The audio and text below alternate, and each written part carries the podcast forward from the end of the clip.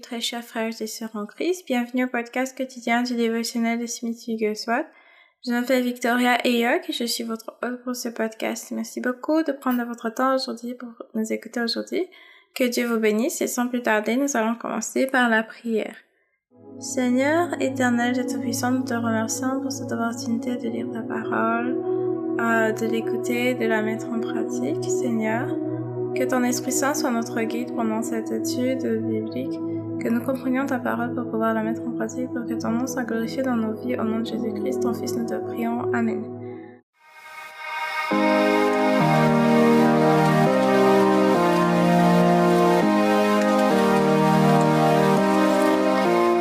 Le titre de l'enseignement d'aujourd'hui, c'est Ose croire Dieu. Ose croire Dieu. On va donc euh, lire Jean chapitre 16 verset 24 et 2 Chroniques chapitre 20 du verset 15 au verset 30. Nous lisons à partir de la version Louis II comme d'habitude. Commençons donc par Jean 16 chapitre Jean chapitre 16 verset 24. Euh, Jusqu'à présent, vous n'avez rien demandé en mon nom, demandez et vous recevrez afin que votre joie soit parfaite. 2 Chroniques chapitre 20 verset 15 au verset 30. Et Jacaziel dit, soyez attentifs, tout Judas et habitants de Jérusalem, et toi, roi Josaphat, ainsi vous parle l'Éternel, ne craignez point et ne vous effrayez point devant cette multitude nombreuse, car ce ne sera pas vous qui combattrez, ce sera Dieu. Demain, descendez contre eux, ils vont monter par la colline de Tit, et vous les trouverez à l'extrémité de la vallée en face du désert de Jéruel. Vous n'aurez pas à combattre en cette affaire. Présentez-vous, tenez-vous là, et vous verrez la délivrance que l'Éternel vous accordera. Judas et Jérusalem, ne craignez point et ne vous effrayez point. Demain sortez à leur rencontre, et l'Éternel sera avec vous. Josaphat s'inclina le visage contre terre, et tout Judas et les habitants de Jérusalem tombèrent devant l'Éternel pour se prosterner en sa présence.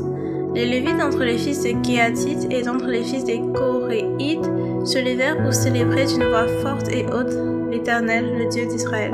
Le lendemain, ils se mirent en marche de grand matin pour le désert de Tekoa. À leur départ, Josaphat se présenta et dit Écoutez-moi, Judas et habitants de Jérusalem.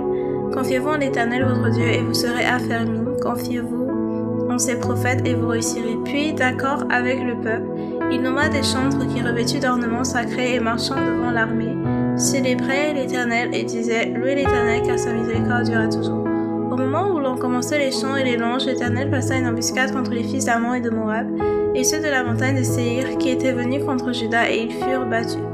Les fils d'Amon et de Moab se jetèrent sur les habitants de la montagne de Séhir pour les dévouer par interdit et les examiner, et quand ils eurent fini avec les habitants de Séhir, ils cédèrent les uns les autres à se détruire.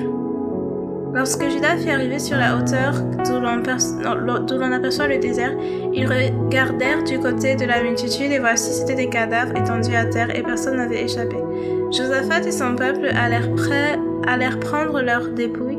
Ils trouvèrent parmi les cadavres d'abondantes richesses et de nombreux objets précieux, ils en enlevèrent tant qu'ils ne purent tout emporter. Ils en enlevèrent tant qu'ils ne purent tout emporter. Ils mirent trois jours au pillage du butin car il était considérable. Le quatrième jour, ils s'assemblèrent dans la vallée de Beraka où ils bénirent l'Éternel. C'est pourquoi ils appelèrent ce lieu vallée de Beraka, nom qui lui est resté jusqu'à ce jour. Tous les hommes de Juda et de Jérusalem ayant à leur tête Josaphat partirent joyeux pour retourner à Jérusalem car l'Éternel les avait remplis de joie en les délivrant de leurs ennemis. Ils entrèrent à Jérusalem et dans la maison de l'Éternel, au son des luttes, des harpes et des trompettes. La terreur de l'Éternel s'empara de tous les royaumes des autres pays, lorsqu'ils apprirent que l'Éternel avait combattu contre les ennemis d'Israël. Et le royaume de Josaphat fut tranquille, et son Dieu lui donna du repos de tous côtés. Parole du Seigneur Dieu Tout-Puissant, nous rendons grâce à Dieu. Quel est le premier verset par lequel nous avons commencé? Nous avons commencé par Jean chapitre 16, verset 24, qui dit clairement, jusqu'à maintenant, vous n'avez rien demandé, vous n'avez encore rien demandé euh, en mon nom, demandez et vous recevrez afin que votre joie soit parfaite. Donc le Seigneur veut qu'on demande afin que notre joie soit parfaite. Pourquoi est-ce si important que notre joie soit parfaite?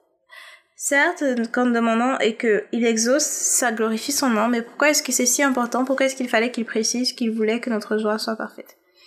D'un, euh, la parole de Dieu dit que la joie de l'éternel sera notre force et que c'est avec la joie que nous allons puiser l'eau à partir de, euh, de, du puits de, du puits du salut. Donc, euh, notre joie est quelque chose de très important, quelque chose d'essentiel. Euh, on va partir d'abord d'un principe logique. Essayez de comparer si vous êtes, imaginez que vous êtes patron et vous avez deux employés. Employé numéro un, euh, toujours joyeux, toujours, euh, malgré les obstacles de la vie, les circonstances, les persécutions et autres. Employé numéro un est toujours joyeux, toujours plein d'énergie, toujours plein de force. Dans son travail, le rendement est toujours bien meilleur euh, que le rendement de l'employé 2. Employé numéro 2 est tout le temps triste, tout le temps malheureux, tout le temps déprimé, tout le temps fatigué parce que justement quand tu es triste, tu es malheureux, ça ne va pas émotionnellement parlant. Même physiquement parlant, ça ne va pas parce que d'abord ton, état externe va beaucoup dépendre de ton état intérieur. Donc, employé numéro 2 est tout le temps déprimé, tout le temps abattu, tout le temps fatigué, tout le temps déconcentré, tout le temps dans ses soucis, ses problèmes, ne travaille pas de façon vraiment euh, rentable. Tu vas toujours préférer l'employé numéro 1 parce que l'employé numéro 1, il est joyeux, il est rentable, il est de bonne humeur, il est bien à avoir à côté de soi. C'est la même chose dans notre service au Seigneur en tant que serviteur de Dieu dans le royaume de Dieu, dans le sens où on va accomplir un meilleur travail, on aura un meilleur rendement si nous sommes joyeux tout le temps. C'est pour ça qu'il nous dit que même en temps de persécution, qu'on doit considérer ça comme des sujets de joie et de longe, parce que justement, on est, on, sera plus rentable quand on sera joyeux. Quand tu es joyeux, que tu confies tes problèmes au Seigneur, que au lieu de paniquer, tu loues, tu lui rends grâce, tu l'adores, tu restes obéissant, un peu comme dans l'histoire que nous venons de lire, tu vois comment le Seigneur mène le combat pour toi et tu as la victoire et tu gagnes et tu te retrouves joyeux. Donc, ce qu'il faut, c'est que nous soyons joyeux en tout temps.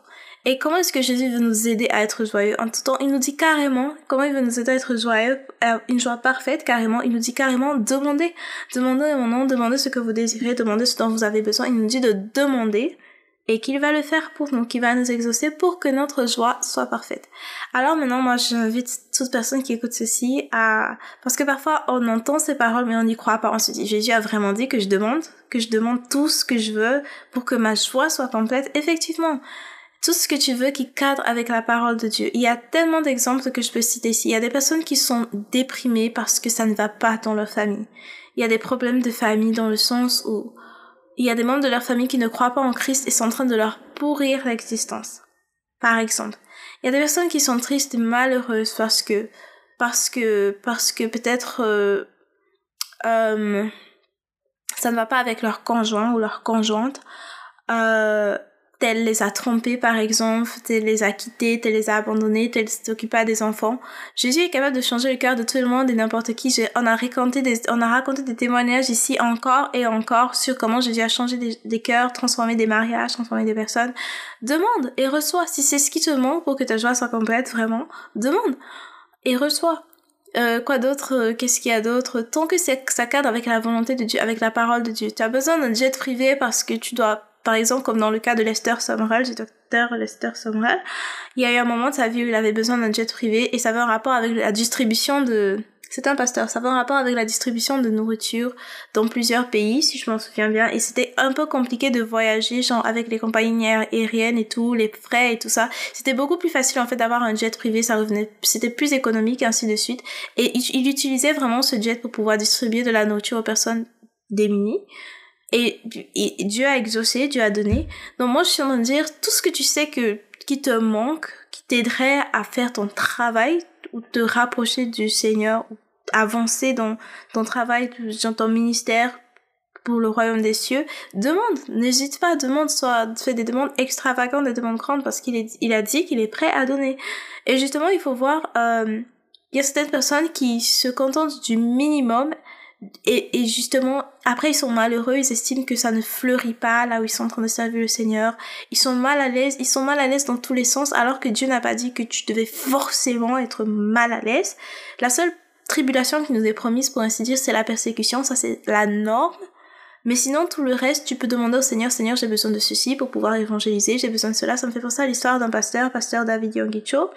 Euh, ça, c'est à, c'est à ses débuts. Il raconte une histoire où il avait besoin de, donc, il avait juste une petite chambre. Il était pasteur quelque part, il avait juste une petite chambre. Et il avait besoin d'une table sur laquelle il allait travailler pour rédiger ses sermons. Il avait besoin d'une chaise, il avait besoin d'un vélo pour pouvoir se déplacer pour aller prêcher l'évangile. Et il disait justement qu'il a demandé, il a demandé au Seigneur pendant longtemps et que il ne demandait même pas de façon assez précise. Le Seigneur un jour lui dit, mais demande précisément ce que tu veux. Décris le modèle de la table, décris le modèle de la chaise.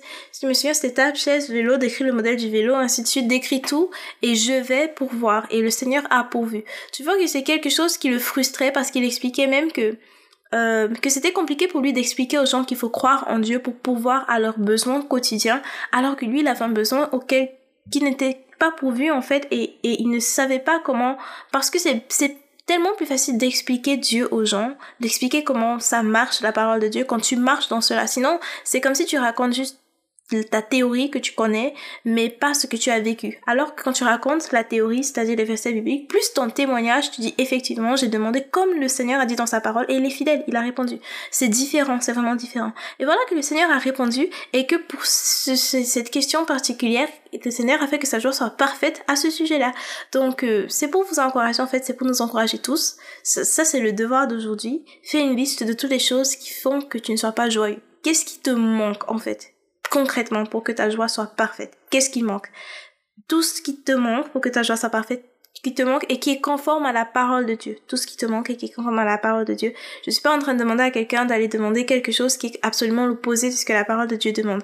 Parce que justement ce même pasteur disait qu'il y a des gens qui sont venus vers lui parfois dire que, ce qu'ils veulent c'est c'est c'est c'est quitter leur femme et épouser quelqu'un d'autre et le Seigneur dit non non tu es déjà marié tu ne peux pas faire ça tu peux pas euh, vivre dans euh, c'est vivre dans le péché et ça tu es déjà marié, s'il y a un problème dans ton mariage, prie par rapport au problème dans ton mariage. Ne prie pas pour détruire le mariage en question et aller te marier ailleurs. Donc, tout ce que tu sais qui te manque pour ta joie, pour que ta joie soit parfaite. Et que ça cadre avec la parole de Dieu. Fais ta liste, fais ta liste et va vers le Seigneur en prière et avec foi. Demande et reçois et que ta joie soit complète. Et n'attends pas de voir le résultat. Attention, c'est très important. N'attends pas de voir le résultat pour te réjouir.